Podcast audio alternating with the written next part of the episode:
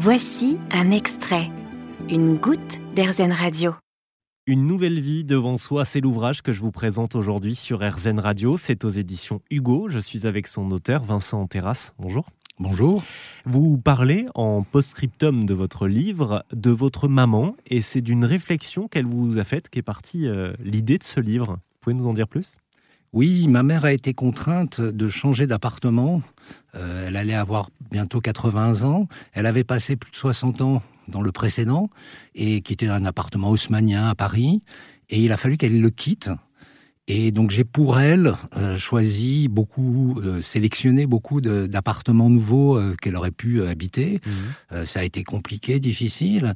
Et puis un jour, elle a choisi un appartement qui n'était pas du tout ressemblant qui était un appartement beaucoup plus moderne, un appartement beaucoup plus confortable et euh, qui ne me plaisait pas tellement, pas plus d'ailleurs qu'à mes euh, frères et sœurs.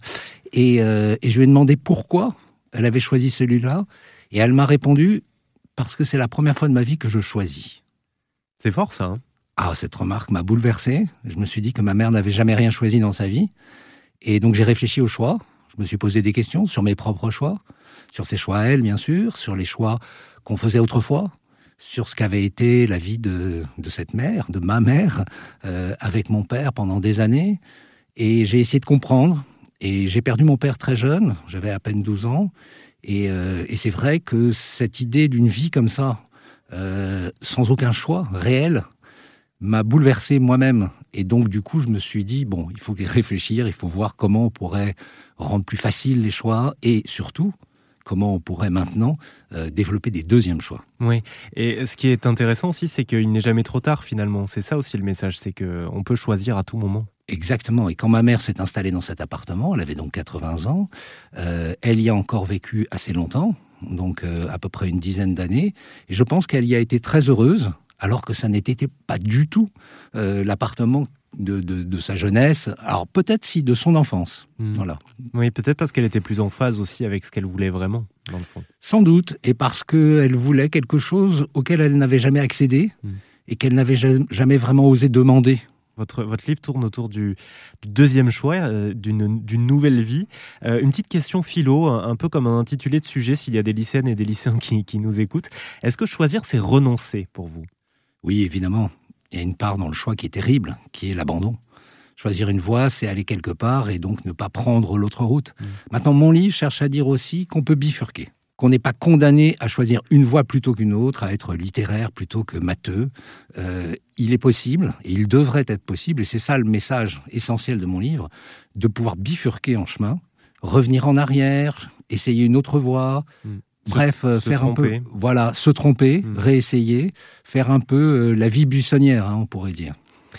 Est-ce qu'un choix doit toujours être éclairé, rationnel ou, raisonné? Je pense que les choix jeunes sont beaucoup moins éclairés, rationnels et raisonnés que les deuxièmes justement. Hmm. La chance des deuxièmes, c'est qu'ils sont le champ est peut-être plus étroit, mais ils sont plus réfléchis donc on peut mieux mesurer ce qu'on fait. Ça ne veut pas dire qu'il ne, ne comporte pas une part de risque, hein, ni, de, ni de défi. Il y a aussi euh, dans la vie d'une personne cette histoire de recul, hein, de sagesse. Euh, on arrive à 50 ou 60 ans, on regarde sa vie, on se dit peut-être, euh, bon, si j'avais eu le choix, vraiment, j'aurais peut-être choisi différemment. ça mène parfois à une crise existentielle à, à cet âge-là. Est-ce que ce deuxième choix ne risque pas de faire voler en éclats aussi tout ce qu'on a construit avant? Voler en éclats, je ne pense pas, mais remettre en cause certaines choses, oui, et pourquoi pas? Dans certains cas, c'est très bien. Mm. Vous savez, les gens ont tendance aussi à s'ancrer dans leur personnalité, à se, à se raidir, à se rigidifier. Et euh, bah, c'est pas plus mal de temps en temps d'être un peu plus souple, de changer, de s'ouvrir, de découvrir, euh, de prendre des risques, de s'aventurer, même quand on a plus de 60 ans. Une nouvelle vie euh, devant soi aux éditions Hugo avec Vincent Terrasse qui était avec nous sur RZN Radio. Merci. Merci. Vous avez aimé ce podcast RZN Vous allez adorer RZN Radio en direct.